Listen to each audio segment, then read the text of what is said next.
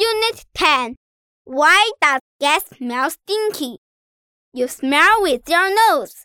If you are a healthy person, you fart 16 times a day.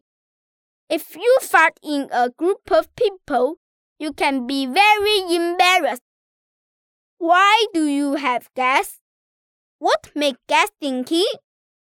You have gas because you eat foods and swallow air. And different foods make different gas smells. Some foods make very stinky gas. They are beans, cheese, soda, and eggs. Be careful when you eat those foods.